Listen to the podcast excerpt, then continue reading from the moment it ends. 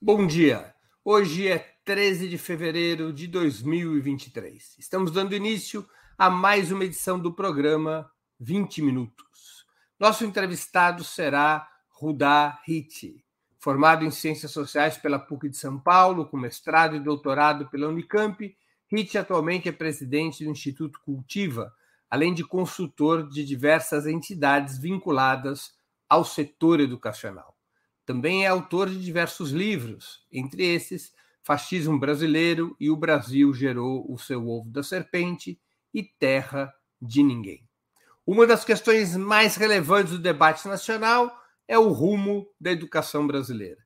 Desde a derrubada da presidenta Dilma Rousseff em 2016, os governos Temer e Bolsonaro começaram uma escalada de contra-reformas, tanto no ensino superior quanto na educação média e fundamental. Além de abrir ainda mais espaço para a privatização do ensino, a lógica dessas administrações neoliberais foi desidratar o sistema educacional como formador da cidadania, reforçando o que Paulo Freire chamava de educação bancária, ou seja, colocar o ensino a serviço das necessidades operacionais do capitalismo brasileiro com o governo Lula, com o terceiro governo Lula, a expectativa é que essa longa etapa de retrocessos na educação chegue ao seu final.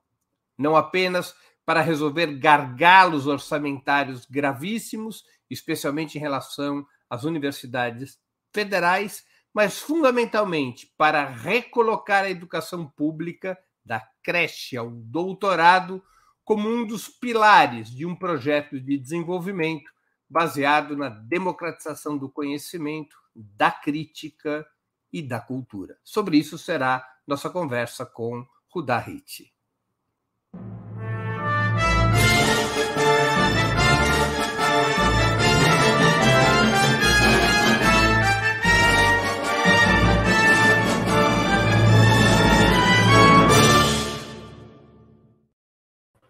Bom dia, Rudá. Muito obrigado por aceitar nosso convite. Uma honra ter novamente sua presença no 20 Minutos. Bom dia, Breno. Eu que agradeço. Só queria fazer uma reclamação. Tua apresentação tirou 50% da minha fala, mas tudo bem. Rudá, como é que você sintetizaria o legado educacional dos governos Temer e Bolsonaro? Qual é o estado da arte sete anos depois do da derrubada da presidenta Dilma Rousseff. Você está falando do conjunto ou da educação? Da educação. De fato, embora às vezes a gente fale tanto um argumento, use tanto que ele começa a ficar é, meio gasto, parece até que serve para tudo, mas o fato é que houve um desmonte. Né? Nós, de fato, desmontamos é, é até meio interessante. Nós tivemos do governo um desmonte da, da, política educacional brasileira. A gente vai perdendo bolsa de estudo. Ele teve um ataque muito forte, inicialmente, às universidades e aos institutos federais. Os dois, né? Temer e Bolsonaro, que, aliás, é o foco sempre dos governos de direita e extrema-direita, né? Eles têm um desespero em relação ao ensino universitário, né? É, e depois eles foram desmontando todas as políticas nacionais, até mesmo de atendimento ao que se chamava antigamente de educação especial, né? E, e, e nós vimos como que ele conseguiu é, e como é que é frágil é, a estrutura de conselhos, né? Porque os conselhos também passaram, não foram só os conselhos profissionais, como foi o caso do conselho é, de, de medicina, né? Mas também os conselhos temáticos de políticas públicas, como é o caso da educação, eles foram se, se decompondo. Né? Nós tivemos várias reações da sociedade, por exemplo, a vitória na votação do Congresso do novo Fundeb, né? o que é também surpreendente, porque as duas. O Fundeb, que é o Fundo Nacional de Educação Básica. E aí, nós tivemos uma vitória cachapante, porque além do recurso público que passou a ser um fundo constitucional, porque até então era só um, um fundo com um tempo determinado de existência, ele passou a ser constitucional, portanto, ele é permanente. Né? Ele passou também o, o conteúdo dele, que é o CAC, que é o custo aluno-qualidade, que define para onde que esse dinheiro vai. Isso é muito importante. E aí, todos pela educação, o pessoal que está no MEC foi contra. Foi contra. As fundações é, de bancos né, para a educação e tal, todos foram contra no Congresso. Quem estava lá sabe, sabe o que, que, que eu estou falando. Tabata Amaral, esse pessoal todo da Lehman, eles fizeram de tudo para não passar o CAC. Por quê? Não é porque, em princípio, eles são contra de dinheiro para água potável para criança. Em torno de 30% das escolas brasileiras não tem água potável. Nem para tratamento de esgoto. Ao redor de 45% das escolas brasileiras não tem tratamento de esgoto, né? Quadra, é, laboratórios e tal. É porque eles queriam pegar o dinheiro para eles. E o CAC determinando para onde ia o dinheiro é, a, diminuía o escopo das possíveis parcerias que eles poderiam fazer com os órgãos estatais vinculados à educação. Então, nós tivemos essa situação de um desmonte violentíssimo das políticas educacionais. É, o que é interessante é que eles não conseguiram implantar uma, uma educação fascista, como é a escola sem partido, né, por exemplo. Eles não conseguiram. Né? É, essa foi, talvez. O principal desmonte foi orçamentário, não pedagógico. Orçamentário. Foi orçamentário e não pedagógico. Não. É porque os ministros da educação eram muito incompetentes, né? Vamos falar a verdade. Nós tivemos sorte de pegar os piores alunos para ser ministro, né? Agora, agora a sociedade civil até que se articulou, não poderia ter sido mais, né? Ter sido uma resistência mais estruturada, mas se articulou e conseguiu segurar é, os dedos, talvez alguns anéis. Olha, para a gente entender melhor essa situação, eu vou te fazer uma pergunta com maior anterioridade. Qual o balanço que você faz do primeiro ciclo de governos liderados pelo PT entre 2003 e 2016, é, em termos educacionais? É, na área da educação, são apresentadas como maiores conquistas desse ciclo a expressiva elevação das matrículas no ensino superior e a política de cotas, por exemplo. O que, que exatamente foi desmontado com os governos Temer e Bolsonaro? O que, que foi feito nos governos petistas que a direita quis desmontar depois?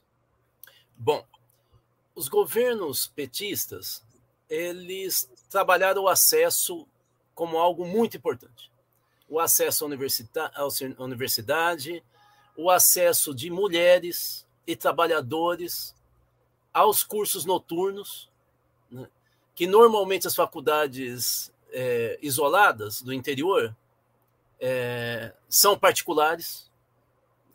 As universidades públicas do Brasil né, raramente têm unidades em profusão nas cidades é, interioranas dos rincões do Brasil. Então, quem atende esse público, mulher por causa do machismo e trabalhadores porque trabalham o tempo inteiro, eles não têm como se deslocar para os grandes centros urbanos. Aí você tem as faculdades em pequenos municípios e o FIES dava condições de ampliação de cursos. Ponto. O, o, a grande questão do governo Lula, dos governos petistas, foi o acesso. Qual que é o problema disso? É que a concepção é individualista. Você não tem um projeto coletivo da educação.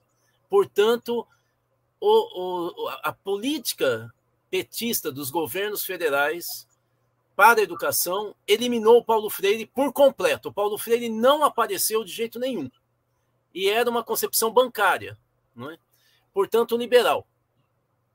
Deixa eu só entender um pouquinho melhor para a gente poder é, conversar com a nossa audiência que eventualmente não está acostumada a esses termos. Quer dizer, o objetivo principal dos governos petistas poderia ser dito que era, em termos de, educação, poderia dizer que era quantitativo, era ampliar vagas e é, é incluir uma... quem não tinha acesso a essas vagas, mas não havia uma prioridade em relação à qualidade do ensino. É, eu, eu, eu, vou pegar e falar de um outro jeito, porque também eu não quero cravar é, um, um juízo de valor como se fosse um, um monte de pessoa que não tinha é, nenhum compromisso político, ideológico. Tá? É, eu acho que os governos petistas anteriores a esse terceiro, eles estavam pensando muito no direito individual e não no direito coletivo. Então, eles não mudaram o currículo como nós esperávamos, eles não pensaram em projetos de educação para ação coletiva e solidária, não transformaram o método de diálogo na sala de aula e construção do conhecimento, mas eles deram espaço para o acesso e, portanto, a educação como um direito. A Dilma, por exemplo, iniciou a elaboração da Base Nacional Comum Curricular, a BNCC, que depois o Temer destruiu. E aí colocou que os empresários queriam e os evangélicos. Não todos evangélicos. Né? Então, é, isso tem que ficar claro, não é? é? Não é que havia uma, digamos, um pensamento maquiavélico ou maldoso, vamos destruir. Não, não é isso é que havia o foco é, é, do direito individual. Ou seja, vamos dar. Não é só rico que vai estudar e classe média. Trabalhador, pobre, as pessoas que estão excluídas da possibilidade de fazer carreira estudantil vão ter acesso. Inclusive, não é só entrar na universidade, vai ter bolsa para estudar no exterior. E vai aprender a falar chinês, alemão, o que quiser. Então, o foco era muito liberal. E talvez o Haddad tenha sido o ministro que expressou, porque nós tivemos vários ministros, né? É, mas o Haddad é o que tem expressado melhor essa concepção é, liberal é, da educação como direito individual. O Temer começou a destruir isso, colocando. Por quê? Porque ele não tinha apoio no Congresso. E aí ele negociou os conteúdos das políticas dele com as bancadas temáticas bancada da bala, bancada do evangelho, da Bíblia, bancada. E com isso, ele foi colocando essas bancadas é, dentro do governo para elaborar, inclusive, reelaborar as políticas de educação. É, com o, o Bolsonaro, como ele nunca soube o que era educação, ele deve ter perdido a chave, ele não sabia o que fazer com a educação. A não ser aquela conversinha no cercadinho, é, que um, um, bolsonarista, evidentemente acertado o que ele ia falar para o Bolsonaro, fala: e a política nazista de educação? E o Bolsonaro responde: é, o, o MEC é um transatlântico, difícil de manejar. Eu gostaria muito daquela educação cívica que teve na Alemanha que fosse feita no Brasil, mas eu não consigo. É a única fala do Bolsonaro que deixa mais claro o que, que ele gostaria e diz que não sabia fazer, porque não sabe fazer mesmo, né? Agora, nos governos Temer e Bolsonaro, aquelas ferramentas que foram as mais utilizadas pelos governos petistas para impulsionar essa política de inclusão individual, eu estou aqui me referindo à ProUni, ao FIES, ao Ciências Sem Fronteiras. Essas ferramentas foram afetadas, elas tiveram restrições orçamentárias que bloquearam a continuidade daquela política de inclusão? Pois é, veja, é, Breno, na prática, o que, que foi o FIES? Foi capital de giro. Claro que para o estudante foi acesso, mas para os grandes grupos econômicos de capital aberto, portanto, que vendia ação na Bolsa de Valores, vou citar uma empresa que eu conheci de perto. A Uniesp, parece Unesp, mas tem um I no meio. A Uniesp era uma empresa de capital aberto que pegava o recurso do FIES e comprava faculdades isoladas no interior. Na hora que nós começamos a ter restrição orçamentária, eles pegaram simplesmente pararam de pagar IPTU dos locais onde tinham as faculdades, e aí foram demitindo, demitindo, acabaram os cursos. Eu estou falando isso porque eu sou de uma cidade interior que aconteceu isso. É, quando se fala pegar o FIES, o FIES era um crédito para o estudante, né? É isso. Aí ele movimentava os recursos. O é... estudante podia pagar a, a, a, faculdade privada com o FIES e ele tinha o compromisso de devolver esse crédito isso. lá na frente. E com isso. os governos Lula podia, inclusive, devolver na forma de serviços. Isso, isso. Tá? Mas, nada, nada... mas no caixa das faculdades privadas entrava o valor da mensalidade. É isso aí. Então, veja, na visão dessas faculdades, quanto mais faculdade eu comprar, mais eu, eu aumento a, a, a pirâmide do dinheiro da educação via FIES. Né? Então, ele vai movimentando, ele vai movimentando. Ah. Né? É, então era. E vai ganhando e vai ganhando escala a partir do FIES. Exatamente. Pegava o mesmo Exatamente. prédio de uma instituição, não, olha, Breno, o número de cursos, os horários. Não, você sabe como que os, como que os caras da Uniesp negociavam com os donos de faculdade no interior? Chegavam de avião particular no aeroportozinho do município. Bicho, assim, temos dinheiro. Aqui está o cheque. Então, eles foram comprando. É? Então, o que, que eu acho? De novo, para o estudante, era uma oportunidade de ouro. E esse é o discurso dos liberais, inclusive do PT.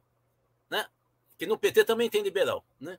É, são poucos, mas às vezes eles pegam mais cargo do que aqueles que não são.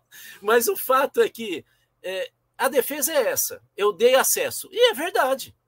Não se pode mentir. Agora, há várias formas de ter acesso. O que é que é o grande. Então, esses instrumentos são instrumentos de mercado. É isso que eu estou querendo dizer. Que tinham alguma concepção moral? Claro que tinham. Eles tinham até uma concepção ética? Tinha. Mas eu, como sou de esquerda, discordo veementemente. Mas eu não estou dizendo que era antiético.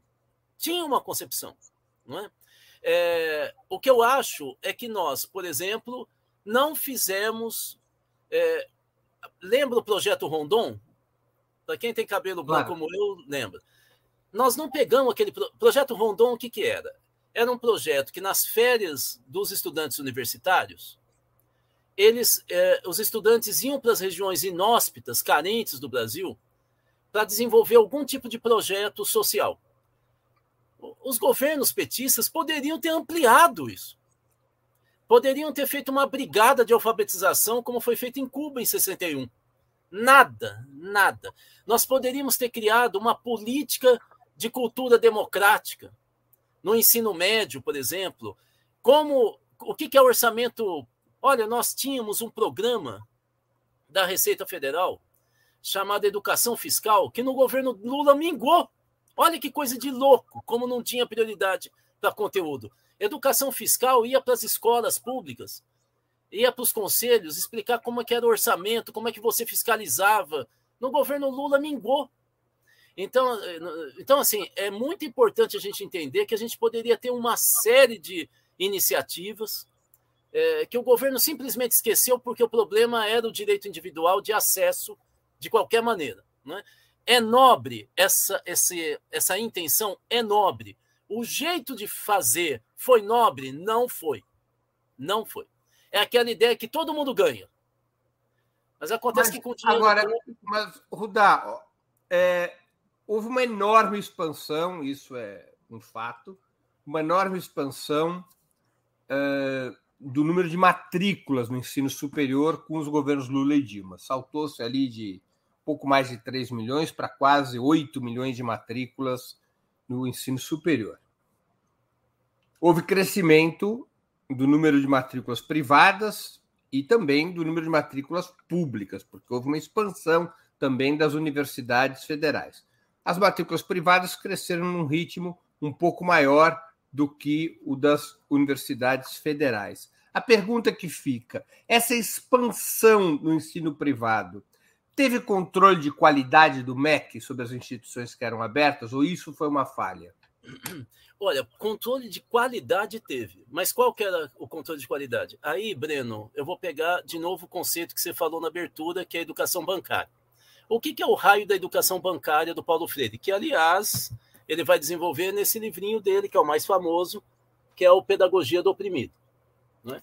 Então, vamos lá. O que, é a educação bancária? É o seguinte: é a ideia de que o professor ou a escola definem qual que é o modelo de aluno ideal. E aí ficam jogando informação e incentivando o aluno a chegar a esse modelo. Olha, se você entender bem, por que bancário? Porque o Paulo Freire dizia, eu ficava dando informação para a cabeça vazia do estudante, até que um dia, como se a cabeça dele fosse um, um cofre ou um porquinho, ele de repente gerava dividendo e virava o professor, ou o que o professor queria. Ora, isso não é respeito à autonomia e à inteligência do aluno. Isso é um adestramento para o aluno chegar onde, que ele onde ele estava, tá certo? O problema da, da, da, da qualidade é, avaliada pelo governo é que o Enem, que não era assim no início, mas no governo do Haddad, na gestão do Haddad, virou, o IDEB e o ENAD, que é a avaliação na universidade, elas partem da educação bancária. A avaliação se chama classificatória, dá no mesmo. Eu classifico os alunos a partir do ideal. Olha, se você pensar bem, todo mundo tem que chegar nisso aqui. Tem uma série de autores, eu até indiquei o livro dela para o final, aqui quando você me perguntar, dos Estados Unidos, que dizem que eles aplicaram esse negócio do IDEB, da avaliação externa, e deu tudo errado. E eles dizem, por quê? Porque nós desenvolvemos teste. O aluno descobriu como fazer teste e sair bem, mas não desenvolveu uma inteligência.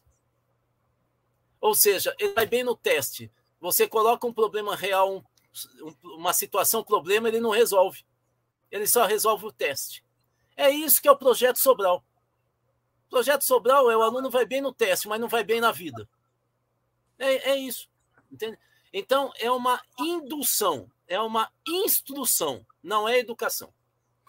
Você aqui usou a expressão, várias vezes, a expressão liberal eu, ia, vou te pedir uma coisa: como é que nós poderíamos dividir as principais concepções sobre a educação brasileira? Quais os grandes blocos e suas proposições fundamentais? Tá. Eu, eu vou te falar, na verdade, como se discute a teoria de conteúdo, de currículo no mundo. Há uma primeira divisão, que é o que eu vou falar, claro que depois tem subdivisões, né? Em três grandes blocos. O bloco que se chama tradicional, que quer dizer isso? É isso que a gente acabou de falar aqui, dessa visão de que a educação tem que ter um objetivo para a empresa. O adestramento, né? o, o, o, que antigamente, educação. o que antigamente se chamava do modelo japonês. O adestramento. É, olha, na, esse modelo tradicional nasceu nos Estados Unidos, pelos amigos, foi formulado pelos amigos do, do, do, oh meu Deus, do modelo taylorista, do Taylor. Ou seja, a ideia de que você só passa de ano se você chegar no patamar que eu queria. E aí você vai adestrando. E é o modelo que o Japão desenvolveu numa escala jamais vista numa nação. É, o, o, o Japão foi um pouco além, mas de qualquer maneira, esse é o modelo tradicional. Todo o conteúdo vem de fora, o aluno fica quieto, o professor é que fala, ele que manda, é, a realidade do aluno é sempre uma porcaria, os, os pais erram por princípio, e você tem que fazer prova no final do ano, como se a cabeça da gente mudasse a cada 12 meses. E não é verdade. Não há um estudo da psicologia ou da neurologia que diz que nós mudamos a cada 12 meses. Mas, na ideia da seriação, que é a ideia da indústria, eu tenho que mudar de patamar para dizer se eu posso entrar no mercado de trabalho. Sempre no final do ano. E aí tem gente que fala assim: ai, é, porque a avaliação é importante porque estimula. Se estimula, por que, que a gente não avalia em maio? Por que, que não avalia em setembro? Porque o mercado de trabalho só contrata no final do ano e início do ano a mais, naquela época, né? Então é por isso que é no final do ano. Bom, é uma escala industrial, tá certo? Então isso é o bloco tradicional. É isso, esse é o tradicional. Depois tem o bloco que é chamado de educação crítica. Por que, que é chamado de crítico? É porque, em primeiro lugar, o papel da educação é fazer com que o aluno reflita sobre o que ele é, o que ele quer e qual o papel dele no mundo. Obviamente que tem uma segunda crítica que o pensamento crítico na educação desenvolve, que é o seguinte: quando eu pego um livro didático, eu desconfio dele. Porque diferente da tradicional, não foi Deus que escreveu o livro, foi alguém que tem algum interesse. Então, a educação crítica, ele faz com que o aluno se distancie e veja de fora o que ele é, o que estão falando que ele tem que ser e o que é o mundo. A ideia é que ele seja um sujeito. Né? Aí está o Paulo Freire, aí tem toda uma literatura é, marxista, é, aí tem Frenet, uma visão quase anarquista da educação, é, aí tem Pierre Bourdieu, é, ou seja, todos esses autores são considerados da cultura educacional do conteúdo crítico. E, finalmente, já no, no final do século XX e até hoje, nasce a educação pós-crítica ou pós-moderna, que não gosta de estudar questões gerais. Eles odeiam o que eles chamam de grandes narrativas. Discutir Estado, classe social, isso não é para eles. Eles gostam de pequenas narrativas. Então é como que eu vivo no bairro? Como que é a vida do negro virando a esquina depois do cemitério? Então, como que são os operários que usam bicicleta? Então, são as pequenas narrativas. É? E eles segmentam isso em questões étnicas. É o pessoal do lugar de fala. É o pessoal do, do, da estética acima da ética. Né? Então, você diminui a possibilidade de pensar um projeto de sociedade, que é isso que a, a educação crítica pensa, a escola formando um projeto de sociedade, o, o estudo, né? a reflexão crítica. Os pós-modernos acham que não, você tem que pensar é a tua vida, é a tua narrativa, é quase que uma educação psicologizante. Essa, é aí que vem os identitários. Então, isso do ponto de vista pedagógico. Então, nós temos o, o, o bloco tradicional, a educação bancária, a educação crítica e a educação pós-crítica ou pós-moderna. E do ponto de vista do papel do Estado na educação? Como que certo. as concepções se dividem? E aí eu pergunto especificamente sobre o Brasil. Certo. Então vamos lá. Na visão tradicional e na visão crítica, o Estado tem um papel importantíssimo. Né? Porque o Estado unifica o conteúdo e o método para gerar um tipo de sociedade.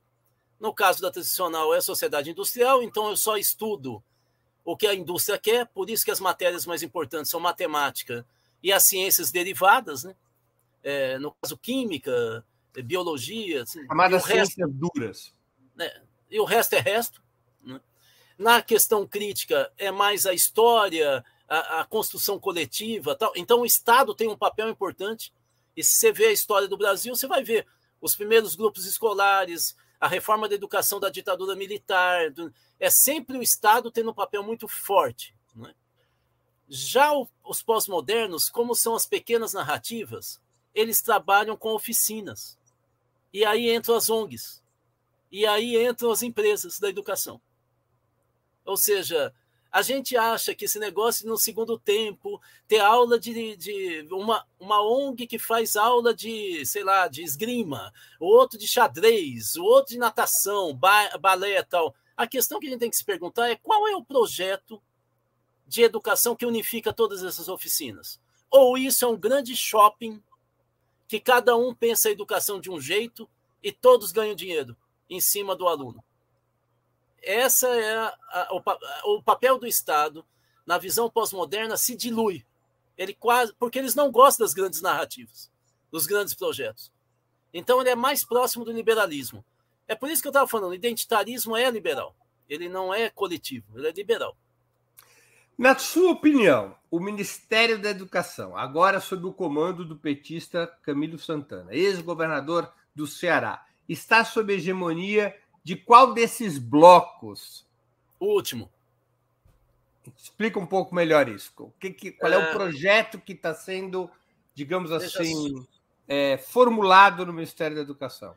Veja só, tanto Opa, houve uma pequena um congelamento aqui do Rudá. Secretária executiva. No... Só um pouquinho, Rudá, tem que voltar aqui que tava, deu um problema na sua conexão. Vou pedir para a produção resolver esse problema. Enquanto voltou, isso eu faço. Está voltando. Voltou? Ah, voltou. Eu vi que congelou.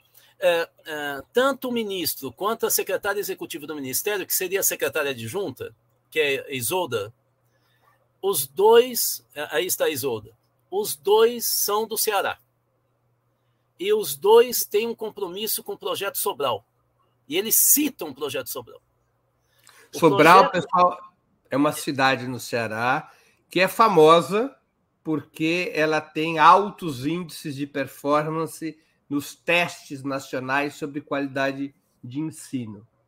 Então, só para é, registrar. É, há uma fortíssima crítica que esses testes, só participaram desses testes os melhores alunos os que tiravam melhores notas. Há várias, vários documentos, é, acusações, inclusive se acha na internet sobre isso. Mas pouco importa. O que importa é o seguinte: o que é o projeto Sobral? É um pool de entidades privadas, incluindo Fundação Lehman, incluindo uh, bancos, incluindo Todos pela Educação, que foram contratados para criar vários projetos naquele município. Então, é como se você privatizasse o conteúdo estratégico da educação pública. São os órgãos privados que passam a definir o que se fazer.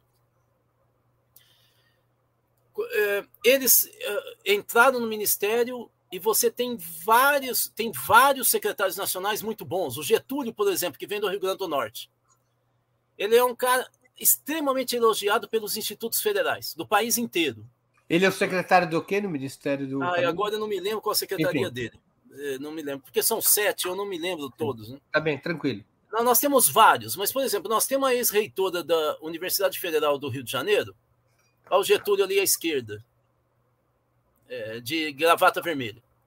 É, nós temos várias. É, a secretária é, que é, era é, reitora da Universidade Federal do Rio de Janeiro é acusada, por exemplo, de privatizar vários serviços e áreas da UFRJ por professores.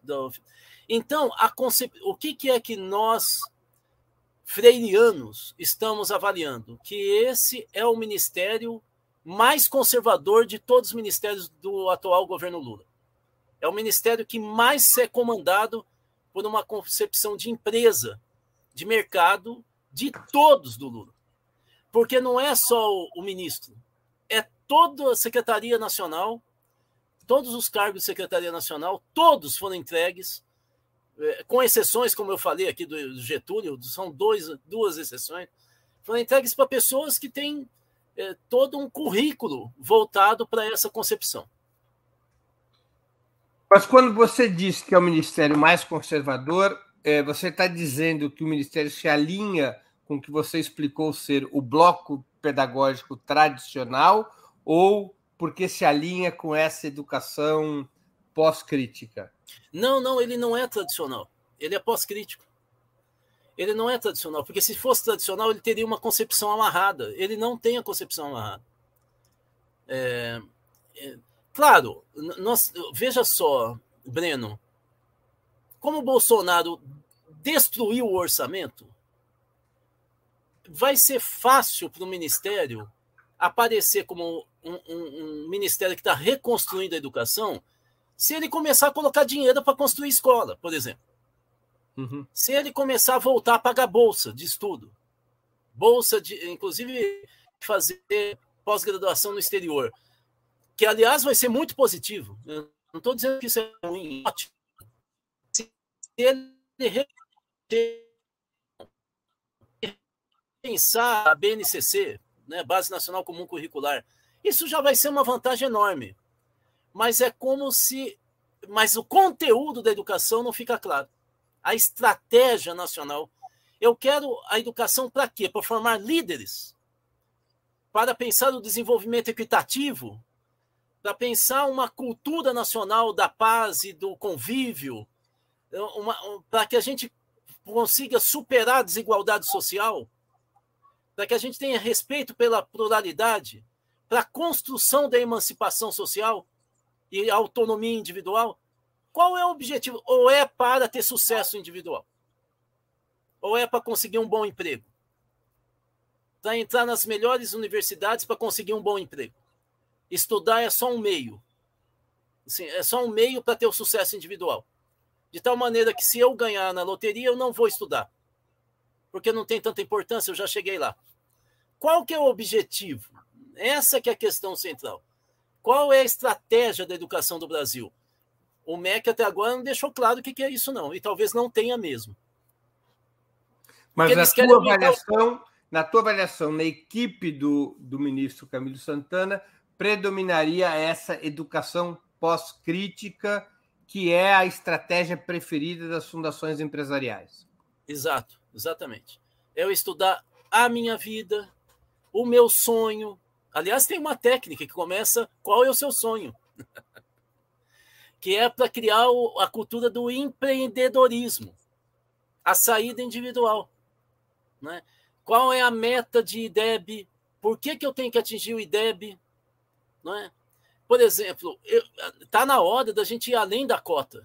Veja só, a cota dá chance para algo ao redor de 5% dos alunos negros que entram lá atrás na educação infantil no Brasil conseguirem entrar na universidade. Por quê? Porque a educação brasileira é um funil para negro e para pobre. Entra um monte na educação infantil, no ensino fundamental, e vai rareando, rareando. Quando você chega na idade para ir para a universidade, são pouquíssimos. A cota resolve o problema desse último momento da vida do negro que quer estudar. Mas e lá atrás? Qual que é a política do MEC? Lá atrás. Qual é a cota para eles? Não é? Então, isso que é política estratégica da educação para a gente implantar a igualdade nesse país. Não é? é? E isso a gente não vê. Você vê que a Alemanha, no sul da Alemanha, criou um projeto chamado Projeto Dual, que ele não tem nada de esquerda. Mas olha como funciona. Em cada região da, do, da, da, do sul da, da Alemanha, você tem uma equipe local, regional, composta por sindicatos de trabalhador, empresários do setor que mais emprega e governo. Todo semestre, Breno, eles avaliam o currículo das escolas de ensino médio com as novas tecnologias que estão empregando novos trabalhadores. E inclui também questões de direito, porque o sindicato faz parte desse comitê pedagógico. Nem isso o MEC aponta, de você fazer uma estrutura tripartite para centrais sindicais falarem se é para formar para o mercado, que eu discordo, mas se é para formar para o mercado, por que, que os sindicatos e as centrais sindicais não entram para discutir, discutir conteúdo? Por que, que ficam esses especialistas que ninguém sabe de onde eles vêm?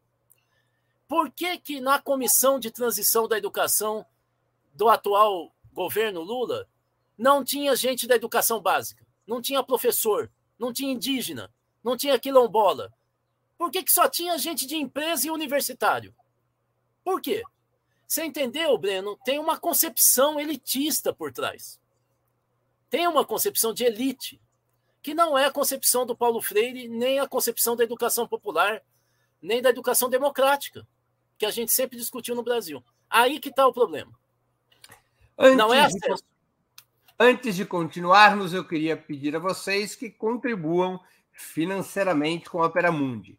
Há seis formas de fazê-lo. A primeira é a assinatura em nosso site, operamundi.com.br barra apoio. A segunda é se tornando membro pagante em nosso canal no YouTube. Basta clicar em Seja Membro e escolher um valor no nosso cardápio de opções. A terceira é contribuindo agora mesmo com o Super Chat. A quarta, contribuindo com o Super Sticker. A quinta é através da ferramenta Valeu, valeu demais, quando assistirem aos nossos programas gravados. E a sexta é através do Pix. Nossa chave no Pix é apoia.operamundi.com.br. Eu vou repetir. Nossa chave no Pix é apoia.operamundi.com.br. BR. O jornalismo de Ópera Mundi, comprometido em colocar a verdade acima de tudo, depende do apoio dos seus leitores e espectadores para se manter e se desenvolver. Escolha uma das formas de contribuição e se engaje na batalha democrática de fortalecer a imprensa independente. E eu queria contar uma novidade. Nós temos um grande brinde pronto para todos os assinantes do site e membros pagantes do canal de Ópera Mundi no YouTube. Quem já é assinante ou membro, ou novos assinantes e membros, receberão no dia 24 de fevereiro um link exclusivo que dará acesso ao curso Contando Histórias, PT 43 anos de luta, pelo historiador Walter Pomar. São seis episódios absolutamente imperdíveis. Trata-se de uma coprodução entre Ópera Mundi e a ELAP, Escola Latino-Americana de História e Política. Somente os assinantes do site e os membros pagantes do canal terão acesso a esse brinde. Faça agora mesmo sua assinatura, torne-se agora mesmo membro pagante do canal de Ópera Mundi no YouTube. Além de apoiar e ajudar no desenvolvimento de Ópera Mundi, você terá acesso a esse importante brinde para quem quiser conhecer melhor a história do principal partido da esquerda brasileira. Rudá, você acha que deveriam ser retomados como instrumentos centrais do ensino superior?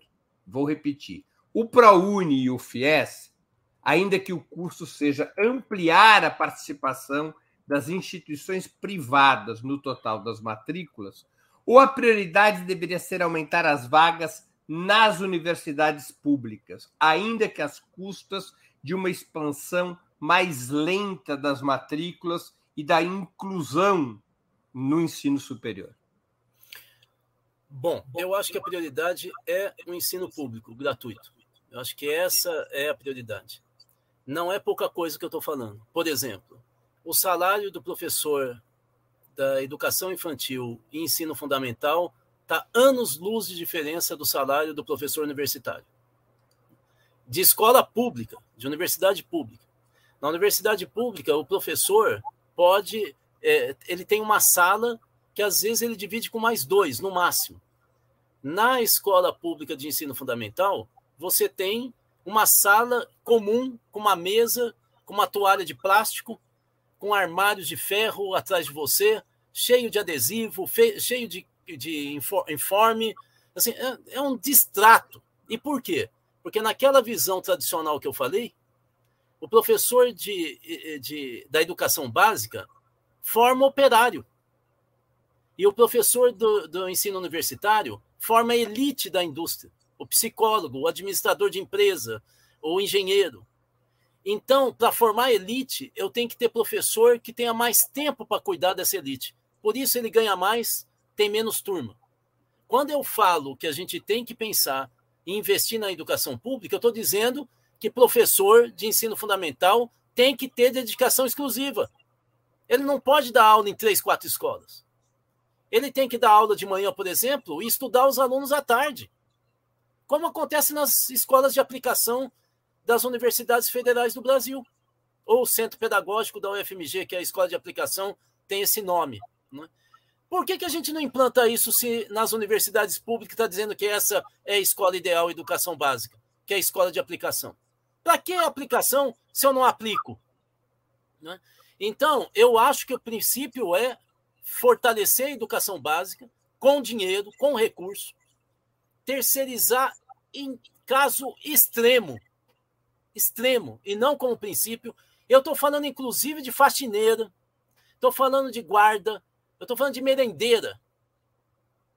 Porque esse pessoal é educador. Para quem está dentro da escola, sabe que o a, a, a pessoal da limpeza muitas vezes conversa com o aluno que fica dentro da sala contando seus problemas de família totalmente solitário, desesperado, angustiado. Acaba a aula, ele fica lá e quem conversa com ele é o pessoal da limpeza. Quantas vezes eu, como consultor, fui saber o que estava acontecendo com algum aluno por causa da, da, da merendeira que conversava. Então, esse pessoal não pode ser terceirizado.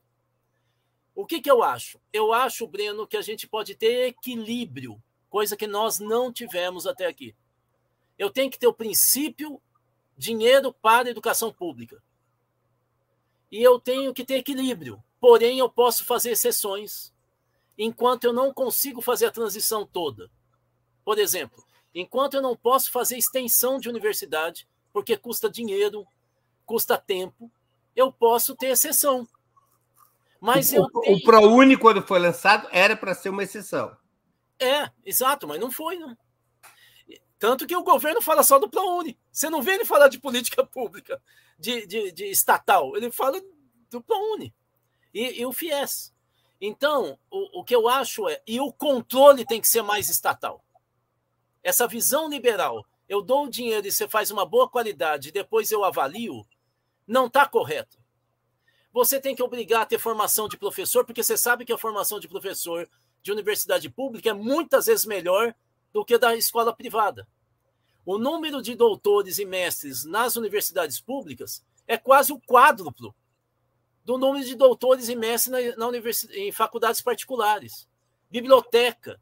Embora o ENAD avalie isso, no final das contas, o que é avaliado mesmo é a prova dos alunos, igual o IDEB. Então, assim, nós temos que ter mais rigor.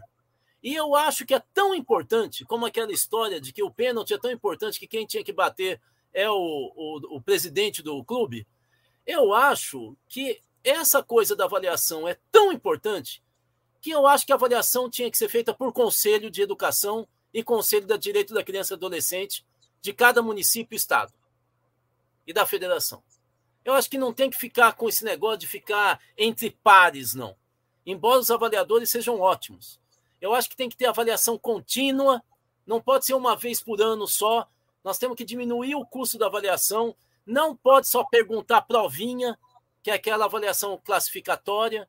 Eu tenho que saber como que, qual o impacto na família, na sociedade, na vida da pessoa, no comportamento na escola. E isso tem que ser feito com uma rede. Eu acho que quem tem que avaliar é conselho. Conselho Municipal, Estadual, Federal de Educação e Conselho Municipal, Estadual, Nacional de Direito da Criança e Adolescente. Eu acho que isso é fundamental para a gente construir uma, um conceito de qualidade na educação, que é um conceito de qualidade social.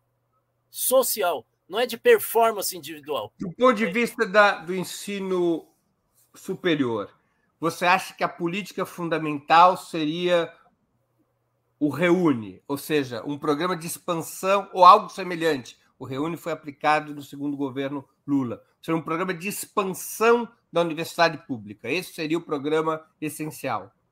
É importante isso, mas para quê? O que, que eu estou vendo? Eu estou vendo um monte de indígena entrando na universidade brasileira e saindo com cabeça de branco, querendo ser empresário. Estou vendo isso com negro, com pobre, virando identitário, que é o tal do empreendedorismo. É qual que é a formação de país que eu estou dando para esse pessoal? É a solidariedade? Não. É um projeto social? de país? Não. É um projeto individual.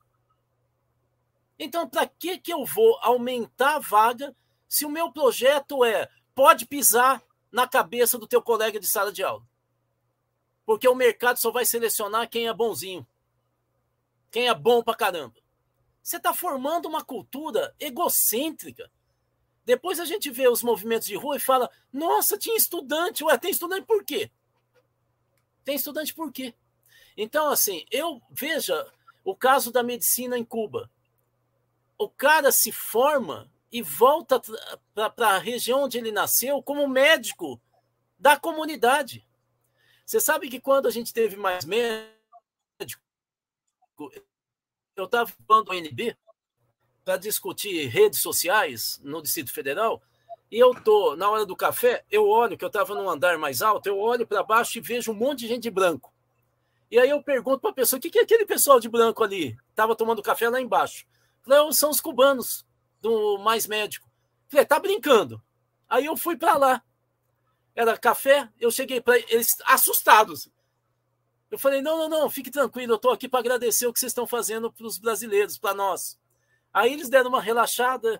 Eu peguei e falei: olha, eu tenho que voltar, que eu estou participando de um curso. Eu quero só te perguntar o seguinte: o que, que vocês têm de diferente dos médicos brasileiros? Ele pegou, o cara que estava me respondendo, pegou e falou o seguinte: dá uma olhada aqui, ó. O que, que eu estou usando? Eu, eu olhei para o cara, ele estava de jaleco. Eu olhei para o cara e falei, sei lá o que ele está usando. Será que ele está usando? Eu falei, não sei. Ele falou, camiseta, né? Aqui você vai ver brasileiro de camisa social e gravata. Nós, cubanos, não usamos gravata. Nós usamos a tua roupa a roupa da comunidade. Aqui no Brasil, os médicos se acham empresários ou querem ser empresários. Lá não. Nós somos médicos da comunidade. É isso, Breno. É isso. A gente podia formar na universidade para ser o sociólogo da comunidade, o psicólogo da comunidade. Eu preciso estar territorializado como profissional. Eu preciso me olhar ali e falar: é para esse pessoal que eu sirvo, é para esse pessoal que eu estudo. E não o que, que eu vou fazer para conseguir um empréstimo para ser dono de hospital. A gente tem que mudar a formação no Brasil. É isso.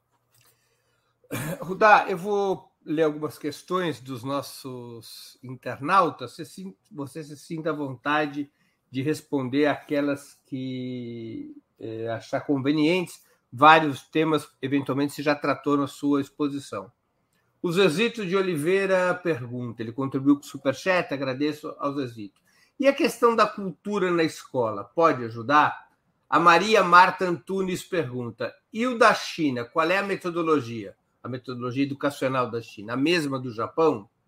É, a Vânia Freitas, daria tempo do Rudá falar um pouco sobre sua opinião em relação ao Enem? A Cristina França, Cristina, é, que é membro do canal, Rudá, a questão é a qualidade do ensino ou a busca de ser doutor? Valorizar o ensino técnico e salários menos díspares é, na minha opinião, a questão. E o Antônio Silveira, que contribuiu com o Superchat, pergunta: o que pensa sobre o fim do vestibular? Uau, quanto tempo eu tenho? Só para me organizar aqui. É, não muito. Não, eu... não, responda pontualmente essas questões e a gente volta para o roteiro. Bom, fim do vestibular. Eu já escrevi sobre isso. sou absolutamente contra, eh, contra o vestibular. Acho que não há necessidade. Nós temos vagas suficientes para acolher todo mundo. Né? A ideia do Enem, em certo momento, era isso. Eu eh, nos Estados Unidos chama SAT. Eu faço uma prova nacional e em cima da minha nota eu vou às faculdades é, pedir a vaga e aquela universidade que é mais concorrida pega os que têm melhor nota e assim vai. Né? É, então, essa era a ideia do Enem no início, mas de qualquer maneira, é, quando o Enem foi usado para processo de seleção e acesso. Mas é, eu sou contra o vestibular. Eu acho que a gente tem que ter universidade com as mesmas qualidades uma das outras. Né? É, e aí nós temos vaga para todo mundo. É isso que é o projeto de país. Né? Não precisa de vestibular. Segundo lugar, Cultura na escola. A palavra cultura vem do latim, e, e, o, a raiz da palavra cultura é colo, que daí que vem colonizar. Colo é ocupar o espaço vazio com a experiência coletiva. E culturos é o participo futuro de colo, né? Significa que que eu projeto na história como ação coletiva, né? Então cultura todo mundo tem. Todo mundo tem. Falar de cultura na escola, a escola já tem cultura. A escola produz cultura. Os alunos produzem cultura. Era isso que o Paulo Freire tentava dizer para a gente. Para de achar que a cultura vem de fora. A cultura está em nós. É um projeto coletivo. É isso que nós temos que fazer, explicitar esse projeto coletivo. E ter acesso a outros projetos coletivos, mas são outros. Não são melhores, são outros. China, eu não conheço muito, mas a melhor educação do mundo é a da Finlândia, que se apoia no Paulo Freire e Anísio Teixeira. É a melhor. E na qual é proibido ter ensino privado. Como é que é? E um país no qual é proibido ter educação privada. Não se Exatamente, pode abrir escola é privada. Rapaz, você tem que ver as ministras lá, porque só tem ministra da educação né, lá, né? Elas são bravas pra caramba. Depois que eu me toquei, que é tudo cultura viking, né? Quase apanhei. Eu, perguntando isso, mas qual que é a linha teórica de vocês? Falei, vocês, a mulher falou. Eu falei, eu? Eu falei, é, Paulo Freire e Anísio Teixeira. Você sabe que você vai em livraria e aí você encontra o livro do Anísio Teixeira. Aqui no Brasil você encontra o Paulo Freire, mas Anísio Teixeira você não encontra. E lá tem tudo traduzido, obviamente, né? É, Enem. O Enem, ele foi é, baseado num, num, autor, num neurologista, na teoria de um neurologista chamado Howard Gardner, dos Estados Unidos, de Harvard, que, que, que criou uma. Ele desenvolveu uma pesquisa chamada Projeto Zero em Harvard, e ele descobriu que nós temos 7 a 10 inteligências. O que quer dizer isso? Nós temos circuitos nervosos independentes que fazem a gente tomar uma decisão para cada área. Por exemplo, planejamento em matemática é um circuito. Linguagem, o jeito de falar é outro a capacidade de ter empatia é outra. Então eu posso falar bem, isso é um cavalo. Ele vai descobrindo isso, entende? O autocontrole é outro circuito nervoso. O Enem pensava não em fazer questão por área, mas por inteligência. Então não se tinha questão por área, se tinha no Enem questão problema, situação problema.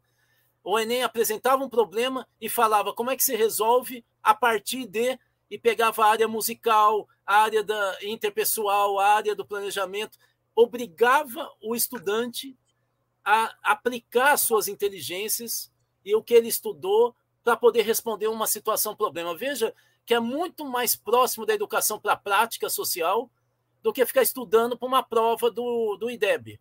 Acontece que, infelizmente, o Haddad, para poder pressionar a USP para aceitar o Enem, que é uma universidade estadual, ele fez concessões e o Enem ficou mais próximo do que era FUVEST. Né? Mas essa ideia do Enem, quem elaborou isso foi um matemático aqui no Brasil, muito amigo do Howard Gardner, que se chama Nilson José Machado, foi coordenador do, do pós-graduação de educação da USP. Uh, e, finalmente, qualidade do ensino. Gente, quando a gente fala qualidade de ensino e fala emprego, nós temos que ter claro que educação não gera emprego. Não gera emprego. Vou dar um dado para vocês. O índice de doutores desempregados no mundo é de 2%. O índice de desempregado doutor no Brasil é 25%. Sabe por quê? Porque, como o Brasil é produtor de commodity, minério de ferro, é, soja, banana, café, milho, esse, esses setores econômicos não exigem gente muito qualificada. E mesmo a empresa, por exemplo, de produção de suco de laranja, ela vai ter que ter alguns contratados com qualificação. Mas como são poucos, não é a maioria, como numa indústria de alta tecnologia e de valor agregado, mesmo o que elas contratam são poucos empregos e o salário baixa. Lembra do, Exército de Reserva de Mão de Obra, do Marx? É isso. Como nós temos muito doutor sendo formado no Brasil. Esse é o problema do MEC no período do Lula. Muito doutor. Mas você não tem emprego. Ou o salário é baixo, porque poucos doutores são empregados. Você vai ser dono de Uber. Você vai ser uberizado. Então não adianta achar que quanto maior a qualificação, mais emprego, melhor salário você vai ter. Não é verdade se eu não tiver um projeto de mudança da estrutura do emprego e do mercado de trabalho e da economia brasileira, se eu não voltar a reindustrializar o país, eu vou continuar divorciando a educação do mercado de trabalho. Portanto, esse discurso é uma bobagem de que estude para você ter saída no Brasil. Não vai ter. Isso é a maior mentira que se fala no Brasil. E nós, educadores, temos que falar, cara, se você não mudar a economia do Brasil, se você não mudar esse tipo de empresário do agronegócio, se você não voltar a ter valor agregado, você não vai ter emprego, não, filho. É isso que precisa ser dito. É isso, Breno. Muito bem. Rudá, como enfrentar a debilidade do ensino médio brasileiro? O governo deveria estimular a federalização dessa etapa educacional, a exemplo do que já ocorre com os institutos federais e do que propunha Leonel Brizola, criando escolas de tempo integral com excelência de ensino e infraestrutura? Sim, os institutos federais são um sucesso no Brasil. Eu, eu fui estudar vários deles, fiquei abismado com os projetos de pesquisa dos alunos, o, o grau de envolvimento dos alunos tal. Acho que tem que federalizar. Os institutos federais foram muito ampliados nos governos Lula e Dilma, né? Sim, não, e assim, a concepção é, é fantástica, a concepção educacional, né? É, de envolvimento com a sociedade, projetos de intervenção regional, estudos profundos, horário de estudo fora da aula regular, é uma coisa. Os prédios são geniais, são espaços que você sente que é cuidado, é, autonomia, é, muito importante o que acontece nos institutos federais. Acho que os governos estaduais, infelizmente, no Brasil, não sabem o que fazer com o ensino médio. Por quê? Porque eles são mais facilmente capturados por, pelas empresas, pelas fundações.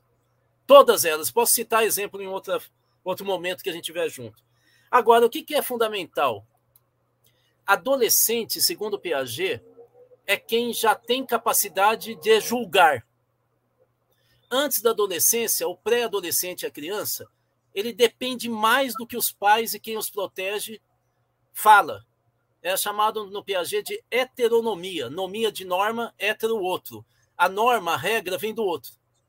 A partir dos 12 anos, eu passo a ter autonomia. Eu começo a julgar. É aí que começa a falar, acho que o que meu pai falou não é tão certo, não. É, eu começo a julgar. É o momento que eu vou para a vida adulta que, que eu estou querendo dizer? O ensino médio, antes de mais nada, tem que discutir com o aluno. Tem que discutir com o adolescente. Eu preciso saber quem ele é, o que, que ele quer, para onde ele vai, qual o potencial. Um dos, educa... um dos psicólogos que ajuda mais a gente na educação é um russo, foi um russo, morreu muito cedo, chamado Lev Vygotsky. O que, que o Lev Vygotsky falava? Para você ter um plano de aula, você tem que primeiro saber qual é o estágio que o teu aluno está.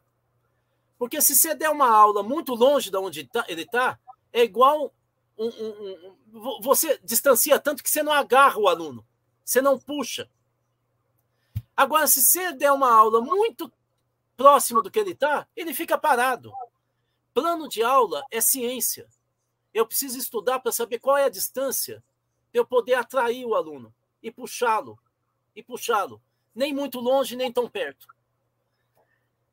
Olha, eu preciso ouvir os adolescentes. A maior pesquisa que foi feita com adolescente no Brasil foi financiado ou foi protagonizado pelo Conselho Nacional de Juventude durante a pandemia. Se você colocar agora no Google Juventudes e a pandemia do coronavírus, você vai entrar no site das duas pesquisas, 68 mil adolescentes e jovens. É a maior pesquisa que já aconteceu no Brasil. Vai ver o que os adolescentes falam sobre educação. Você vai ficar chocado. Sabe uma das coisas que eles falam? Nós queremos um espaço escolar que eu seja acolhido, que as pessoas me ajudem nas minhas dúvidas e angústias, que eu, eu descubra por que, que a educação vai me ajudar. E eles só ficam entuchando matéria para eu fazer prova. Eu não quero coisa nova. Eu quero que me ouçam. É isso que adolescente e a gente fica com essas porcarias do CONSED, do Conselho Nacional de Secretários Estaduais de Educação, que ficam pegando esses modelitos de empresa que deram tudo errado. A gente precisa ter humildade na educação e ouvir. Foi isso que o Paulo Freire ensinou a gente. Tem mais uma questão de um espectador nosso, do Caí Cavalcante, que é membro do canal. O modelo de OS do senhor Bresser Pereira para a saúde ameaça ser implementado na educação. É, essas são as organizações sociais, ONGs, os CIPs, tem vários nomes. Rudarit, isso seria uma tragédia? Seria. Aliás, está sendo. Só para que você tenha uma ideia, é, o Sindiúti, que é o maior sindicato de trabalhadores aqui de Minas, eu presido uma instituição que é consultora há mais de 10 anos deles, é o Sindicato dos Trabalhadores da Educação Estadual de Minas ele encomendou para que a gente fizesse uma pesquisa sobre o que está acontecendo com as redes de escolas públicas que estão sendo administradas por OS. Aqui em Minas Gerais, quatro escolas já são administradas por OS, escolas estaduais, e a rede municipal inteira de Betim, onde está a Fiat. É uma tragédia o que está acontecendo. A gente pode enviar o parecer se você quiser, é uma tragédia. Assim, os professores dizem que é uma coisa absurda. A gente tem detalhe. Esse pessoal de empresa não sabe nem administrar uma livraria, nem administrar uma empresa que fica vendendo, que tem nome de americana, que vende cerveja como Ambev. A livraria eu citei a cultura. O que, que eles vêm ensinar para quem dedicou a vida inteira à educação? Aliás, o Brasil é um dos que tem as concepções metodológicas mais avançadas no mundo, que não são aplicadas por causa dessas OS. Então, eu acho que é melhor a gente começar a discutir que liberal no Brasil é elitista e não sabe administrar nada, nem suas empresas. O que dizer de, da educação pública? Deixe para quem sabe fazer isso. Olha, vou dizer uma última coisa. Eu, a minha equipe desenvolveu um programa chamado Comunidades Educadoras. Ganhou um prêmio da Unesco. A, não a minha equipe, o programa ficou listado entre os 16 mais exitosos de educação pública do mundo, chama Comunidades Educadoras. Nenhuma empresa tem o resultado do Comunidades Educadoras. Nenhuma. Em um ano cai em 90% a evasão escolar. Em um ano cai em 80% os casos de agressão e violência. Em um ano aumenta em mais de 60% a, a, o desempenho escolar dos alunos que eram considerados piores. Sabe por quê? porque a gente ouve a família, cria um cargo que vai todo dia, toda semana na, até a família, vê os problemas e cria um sistema de apoio à família, ao aluno, que envolve educação, saúde e assistência social. O resultado se dá em um ano. Sabe qual é o nome disso, Breno? Cuidado. A palavra central da educação é cuidado. A pessoa se sente cuidado, cuidada, ela se envolve, ela vê sentido na vida. Começa a ligar o passado, o presente e o futuro. É isso. OS não tem como dar resultado, porque não tem concepção de educação.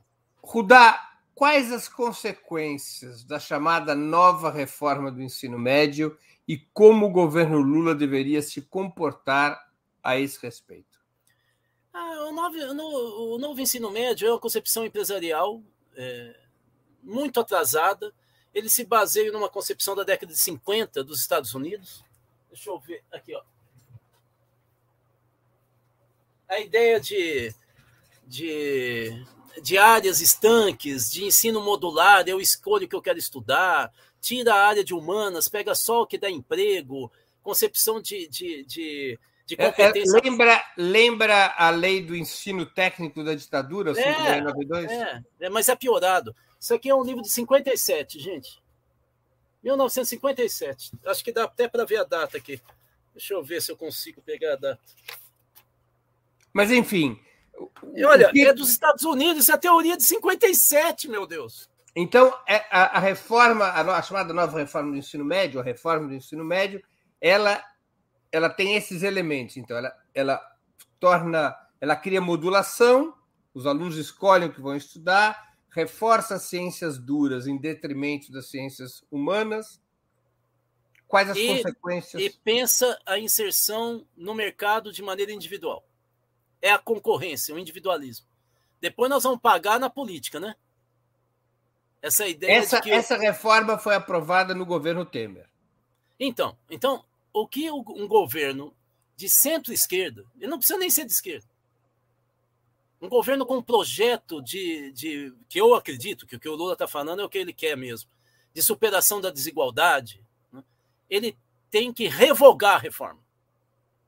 E ele tem fórmulas para fazer isso, inclusive jogando pesado no Conselho Nacional de Educação. Nós temos que revogar essa porcaria de reforma. E talvez para dar força para o governo, tinha que começar fazendo uma consulta para professor. Vai para a rede de ensino e consulta professor que, que eles estão achando? Vão, vão começar ouvindo. Aí você vai ver como a maioria quer o fim dessa porcaria. E aí nós temos que fazer um projeto de educação afinado com um projeto de país. O Lula não está falando de superação da desigualdade? É isso que tem que ser uma reforma do ensino médio. E ouvir os alunos, né, os adolescentes. Mas, Rudá, qual tem sido a posição do Ministério da Educação sobre a reforma do ensino médio? Olha, o ministro Camilo deu uma entrevista que a hora que perguntado isso para ele, deu uma entrevista há duas semanas. Ele fala o seguinte: não, pera um pouquinho, nós temos que desideologizar essa discussão. Como? A reforma do ensino médio nasceu de uma concepção ideológica de mercado.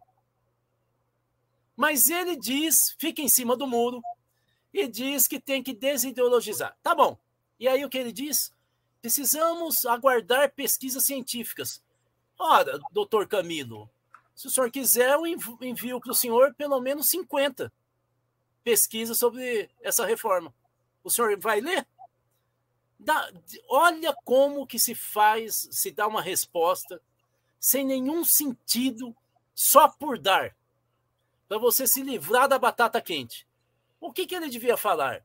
Vamos fazer uma avaliação rigorosa até junho desse ano, até maio desse ano.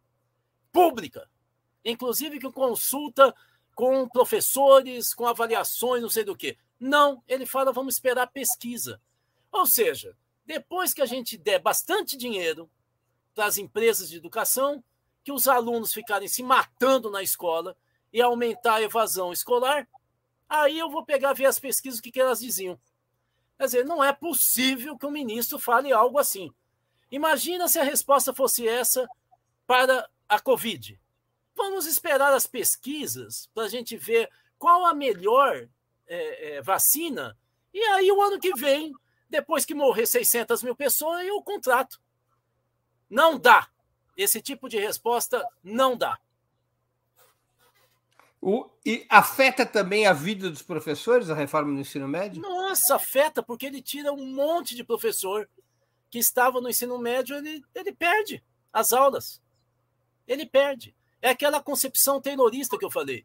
Primeiro matemática, depois as ciências que eles diziam da indústria, que eram quatro naquela época, no século XIX: química, biologia, física e psicologia industrial. A psicologia industrial começa a ter as primeiras versões que vai se desenvolver nos anos 30 nos Estados Unidos, já nos Estados Unidos no final do século XIX, pelas mãos de um terrorista chamado Joseph Meyer Rice, que a gente não estuda no Brasil. Então, assim, é, é, esse é o problema. Esse é o problema. Uma última pergunta de uma espectadora nossa. A Sirene Oliveira, que é membro do canal e contribuiu com o Superchat. Obrigado, Sirene. É, dá para acreditar que a educação no Brasil vai melhorar com o atual ministro? Olha, eu sou educador e eu sou brasileiro, portanto eu acredito em tudo, até em OVNI, igual os americanos ultimamente. É, e também alguns canais nossos aqui que ficam publicando toda hora. Quinto OVNI, sexto OVNI. Mas vamos lá. O, o, eu, é, é claro que ele pode mudar. Mas sabe como ele vai mudar, Sirene? Com pressão popular da educação. Com muita pressão. E isso eu estou vendo os sindicatos de trabalhadores da educação e a CNTE está se mexendo. Eles vão pressionar o ministro. Eu vou dizer a verdade. Em torno do quê? Da revogação do ensino médio, da reforma? Não, não, estou falando se o ministro pode mudar de posição. Sim, sim, sim, mas você está falando que a CNTE está pressionando o governo em torno para, da reforma para, do ensino para médio. ele, para ele abandonar essa concepção empresarial da educação. Tá. Para ele ter um projeto de educação pública, que, aliás, vem sendo discutido no Brasil há quatro décadas, desde o fim da ditadura militar. é? Nós temos um monte de elaboração, inclusive experiências municipais exitosas e assim por diante. Mas eles não, eles vão para as empresas, como se ali fosse o oráculo. né? Então nós vamos ter pressão sobre esse Inclusive ministro. a Fundação Lehman, do cara que deu um, um calote, uma fraude Exatamente. contábil de 40 bilhões, que devia estar com a sua relação com o governo suspensa, né? Exatamente. Eu vou ser muito franco aqui, porque vocês já viram que eu não fujo é, de uma discussão importante, né? É, eu acho que o ministro tinha que ser o Daniel Cara. O Daniel Cara é considerado o maior elaborador de política pública para a educação do país hoje. Daniel Cara é a pessoa que mais foi citada positivamente na comissão de transição. A elaboração, inclusive, se deve do, do relatório final se deve ao Daniel Cara. E o Daniel Cara é de uma concepção contrária ao do projeto Sobral. Por isso que ele não está no MEC. Eu fiz uma campanha, articulei o máximo que eu podia, mas, pelo amor de Deus, né? eu sou um cara de 1,68m, não dá. É, a gente tem que fazer um movimento, se não é para mudar o ministro, pelo menos que ele respeite o que quem dedicou a vida inteira para a educação. Se, E uma se educação não é para mudar, se não, se não é para mudar de ministro, teríamos que fazer um movimento para mudar o ministro. É, é isso. Eu acho que nós precisamos mostrar para o Brasil que a esquerda tem um projeto de educação. e que é, e, que é um sucesso, inclusive na Finlândia. Nós temos o maior educador do mundo, que é o Paulo Freire. Nós temos grandes educadores, tivemos, né? Anísio Teixeira, Florestan Fernandes, Darcy Ribeiro. Nós não precisamos ficar copiando coisa dos Estados Unidos. Não precisamos. Nós não precisamos dessas fundações. Não precisamos. Elas não fazem grande coisa. Não é? É? então, eu acho que nós precisamos lutar por uma educação para os brasileiros que trabalhe os princípios que o Lula vem defendendo. E o principal dele é superação da desigualdade e respeito à pluralidade cultural. É isso. Rudá, nós estamos chegando ao fim da nossa conversa e eu queria fazer duas perguntas que eu sempre faço aos nossos convidados e convidadas antes das despedidas. A primeira, qual livro você gostaria de sugerir aos nossos espectadores? A segunda, qual filme ou série poderia indicar a quem nos acompanha? Eu assisti um monte de filme e série, eu não consegui ver nenhum assim para indicar, né? Porque o teu público é super interessante e tal, aí eu indico uma porcaria, vão me xingar pro resto da vida, né? Então, por que eu não tenho sério o, filme? Eu, pessoalmente, adoro porcarias, mas tudo bem, entendo seu critério. Mas eu vou indicar três livros. Assim eu compenso o filme e a série. Vamos lá? Tá combinado. Então, o primeiro tem a ver com o que eu falei daquela, daqueles estudos, né? É um livro da Diane Rabbit, esse livro aí é super importante, porque a Daiane foi a principal assessora de educação do Ministério da Educação na época do Clinton e do Bush. Ela que inventou esse negócio de premiação a partir do IDEB. Lá não chama IDEB, mas é igual. A partir de uma nota. E o que, que ela diz nesse livro? Que tudo que é, eles fizeram lá deu errado. Aquela história que eu falei ela, do teste, né? Aluno aprende a fazer teste mas não desenvolve inteligência, ela mostra com cuidado nesse livro. É um livro genial, muito interessante. É, aqui, ó, para mostrar para vocês na minha mão, ele tem 300 páginas. Bom, agora são outros dois livros que não tem nada a ver. É um são dois livros sobre nazismo, que eu acho que está em voga ultimamente no mundo, né? Então, o primeiro livro que eu queria indicar é A Revolução Cultural nazista. Esse livro é genial. Esse livro trata de como que os nazistas tinham uma política, uma concepção de política cultural, inclusive citava Platão, por incrível que pareça. Aí a gente vê como que o bolsonarismo é frágil, né, que não teve política nenhuma. E finalmente, também sobre o nazismo, os amnésicos. É o último livro que eu queria mostrar. Esse livro é genial. Vou até mostrar também a hora que aparecer na tela. O livrinho, ele tem. Ah, tá aqui, ó. Ele tem. Oh, meu Deus, na hora que... quase 400 páginas. É, essa autora é, ela tinha uma durante o nazismo que era empresário é, ela então começa com a história pessoal dela, mostrando que o avô ganhou muito dinheiro em cima dos empresários do setor dele, que eram melhores que eles, tiveram que fugir da Alemanha, senão seriam assassinados pelos nazistas.